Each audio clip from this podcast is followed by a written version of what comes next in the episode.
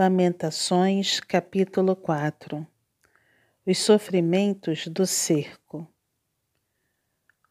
Como se escureceu o ouro, como se mudou o ouro refinado, como estão espalhadas as pedras do santuário pelas esquinas de todas as ruas. Os nobres filhos de Sião, comparáveis a puro ouro, como são agora reputados por objetos de barro, obra das mãos de oleiro.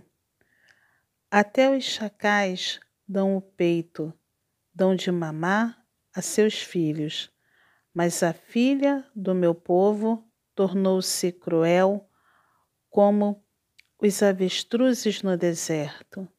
A língua da criança que mama fica pegada pela sede ao céu da boca.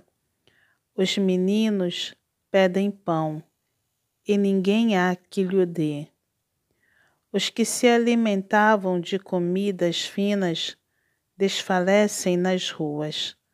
Os que se criaram entre escarlata se apegam aos monturos, porque maior é a maldade da filha do meu povo do que o pecado de Sodoma, que foi subvertida como num momento, sem o emprego de mãos nenhumas. Os seus príncipes eram mais alvos do que a neve, mais brancos do que o leite, eram mais ruivos de corpo do que os corais, e tinham a formosura da safira.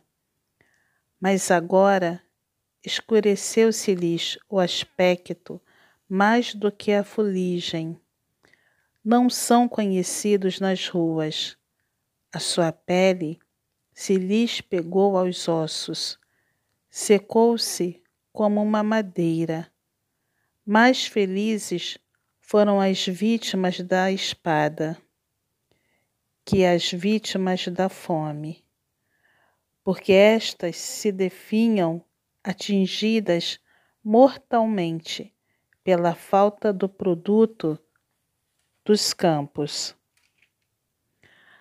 As mãos das mulheres outrora compassivas cozeram seus próprios filhos. Estes lhes serviram de alimento na destruição da filha do meu povo. Deu o Senhor cumprimento à sua indignação, derramou o ardor da sua ira, acendeu fogo em Sião, que consumiu os seus fundamentos. Não creram os reis da terra, nem todos os moradores do mundo, que entrasse o adversário e o inimigo pelas portas de Jerusalém foi por causa dos pecados dos seus profetas, das maldades dos seus sacerdotes, que se derramou no meio dela o sangue dos justos. Erram como cego nas ruas, andam contaminados de sangue, de tal sorte que ninguém lhes pode tocar nas roupas. Apartai-vos, imundos gritavam-lhes: Apartai-vos, apartai-vos, não toqueis. Quando fugiram errantes, dizia-se entre as nações: Jamais habitarão aqui. A ira do Senhor os espalhou. Ele jamais atentará para eles. O inimigo não honra os sacerdotes, nem se compadece dos anciãos. Os nossos olhos ainda desfalecem, esperando vão socorro.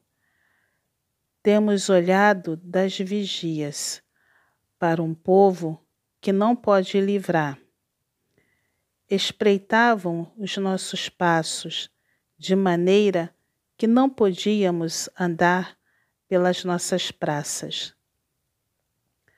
Aproximava-se o nosso fim.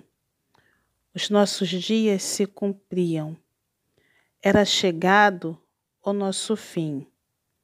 Os nossos perseguidores foram mais ligeiros do que as aves dos céus.